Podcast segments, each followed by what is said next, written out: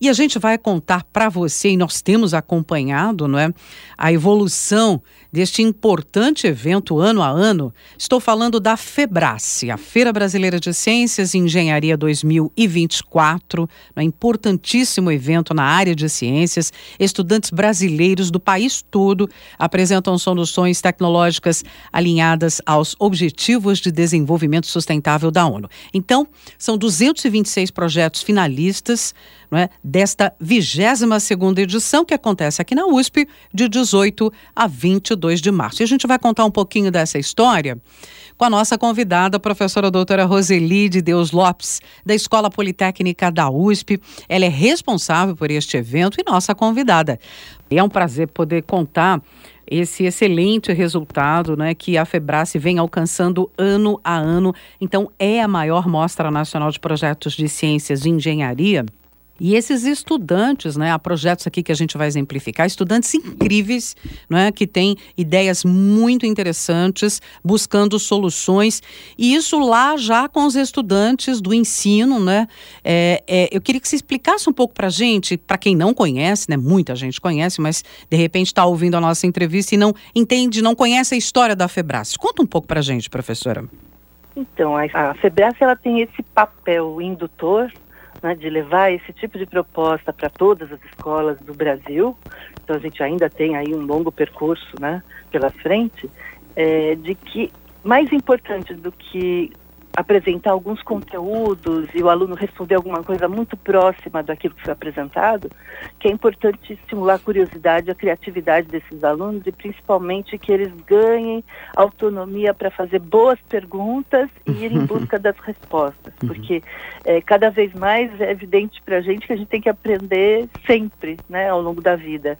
Então, na educação básica, é, a gente precisa desenvolver algumas competências que inclui conhecer alguns conteúdos, desenvolver algumas habilidades, colocá-las em prática, mas é importante também dar espaço para que os alunos escolham os temas, né? que tipo de, de assunto que eles querem compreender em profundidade e como é que eles conseguem desenvolver autonomia para essa, é, é, essa esse percurso. Uhum. E as feiras, elas são esse instrumento, né, que provoca, então, quando uma criança, um jovem, ele fica sabendo uma feira, ele quer participar também. Uhum. E aí ele vai perceber o que, que, eu preciso fazer. Ah, eu preciso fazer um plano né, de pesquisa, preciso colocá-lo em prática. E aí, é, os, a formação dos professores né, no país inteiro, ela é absolutamente fundamental, porque é uma mudança né, de, de postura. E a Febrace vem justamente ao longo desses 22 anos trabalhando para poder divulgar esse tipo de trabalho nas escolas, para que os professores possam fazer os cursos, que eles possam é, interagir com outros professores e, e, trabalhar dessa forma nas suas escolas, em larga escala. Uhum. E uma vez por ano, a gente seleciona né, de todo o país alguns né, desses projetos para a gente mostrar que isso é possível nas mais diferentes realidades, escolas rurais, escolas urbanas, escolas grandes, escolas pequenas. Que bacana. São jovens de todas as regiões do país com essa oportunidade muito interessante de descobrir é, e buscar inovações né, em diversas áreas do conhecimento. Professora Roseli, e quantos foram inscritos? É uma batalha para selecionar os melhores, né? Quantos foram selecionados? Então, a gente tem dois critérios. Hum. Um é de excelência, de mesmo procurar quais foram os projetos é, mais bem desenvolvidos, né, que mostrem o talento desenvolvido por esses alunos, mas a gente tem o critério também de abrangência, uhum. porque a gente quer espalhar esse tipo de trabalho pelo país inteiro. Então, a gente seleciona das 27 é, unidades da federação, é, a partir de submissão direta, então a gente teve da ordem de 3 mil inscritos diretamente, e a gente tem também feiras afiliadas. Então as feiras afiliadas têm que respeitar uma série de critérios e elas recebem uma credencial ou duas, dependendo do tamanho das, da, dessas feiras. Uhum. Então metade dos semifinalistas, que foram 500 semifinalistas, é, vieram das feiras afiliadas e a outra metade foram selecionados daqueles 3 mil projetos. E aí, em janeiro, a gente teve uma rodada online de bancas. Então, a gente teve aí especialistas, pesquisadores do Brasil inteiro e também de alguns pesquisadores que estão em outros lugares do mundo, né? uhum. mas que estão aí via Olha internet uhum. apoiando essa iniciativa. Uhum. E aí, a partir dessa arguição desses 500, a gente reduziu aí para esse grupo de 226 que vão estar na mostra presencial aqui na cidade universitária, no campus Butantã, que, que vão poder estar né, tá dialogando aí com pesquisadores, com profissionais, com o público visitante é, na, na semana do dia 18 de março.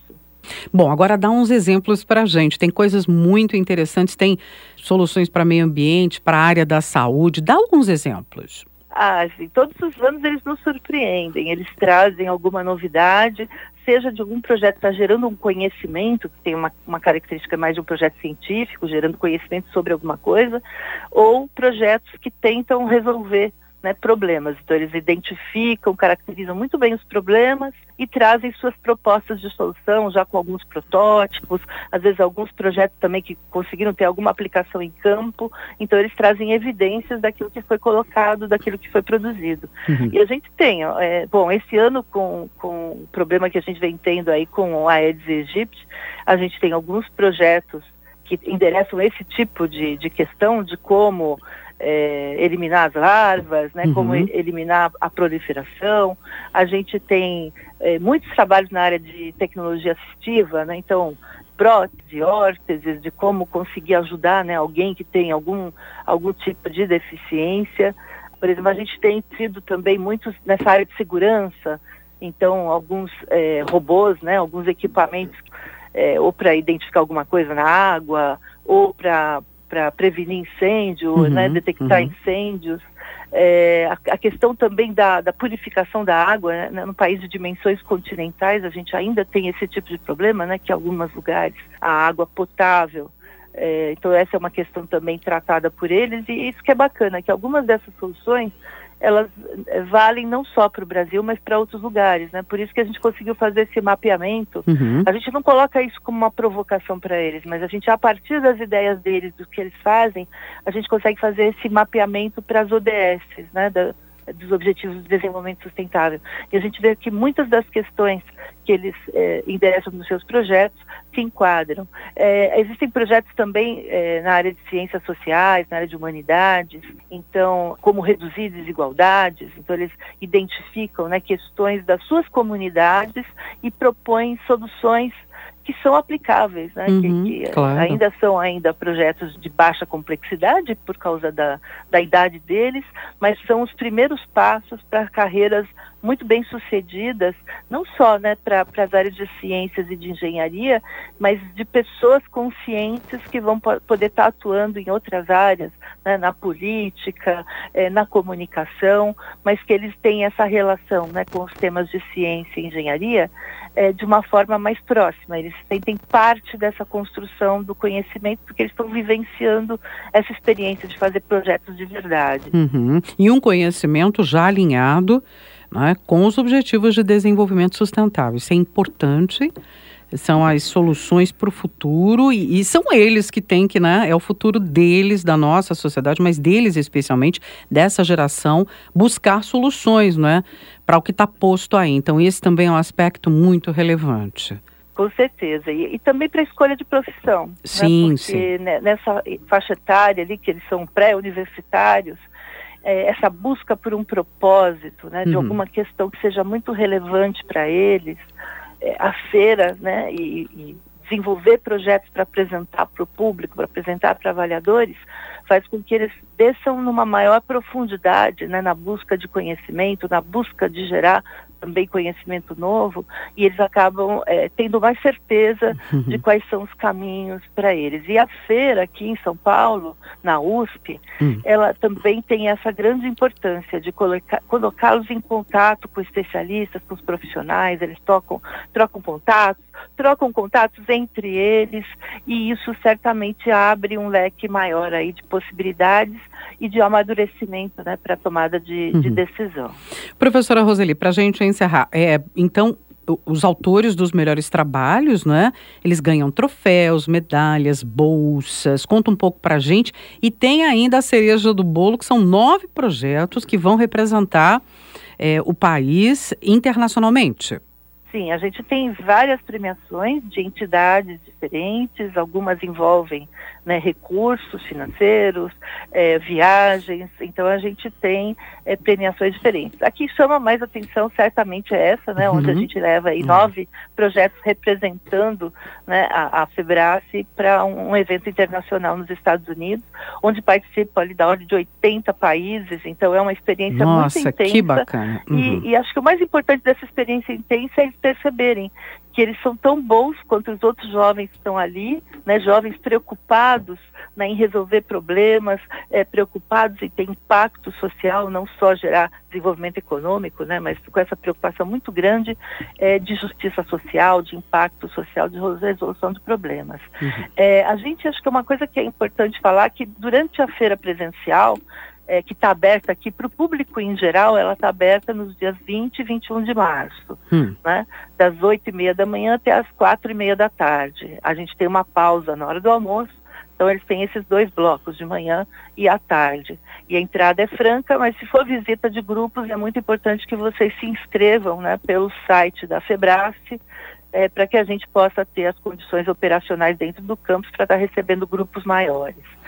É, mas é, essa, essa interação ela, ela, é muito boa, né? Porque a, a, as premiações são muito desejadas por eles, mas a premiação maior é poder estar tá apresentando os projetos, interagindo e tendo outras ideias, né? E avançando. Sem dúvida. Muito bacana tá aí, portanto, a Febrace, Feira Brasileira de Ciências e Engenharia 2024, é edição de número 22 com grandes soluções aí encontradas pelos estudantes brasileiros, soluções tecnológicas alinhadas aos ODS da ONU. São 226 projetos finalistas, como contou para a gente aqui a professora Roseli de Deus Lopes, da Escola Politécnica da USP. Ela é responsável pelo evento.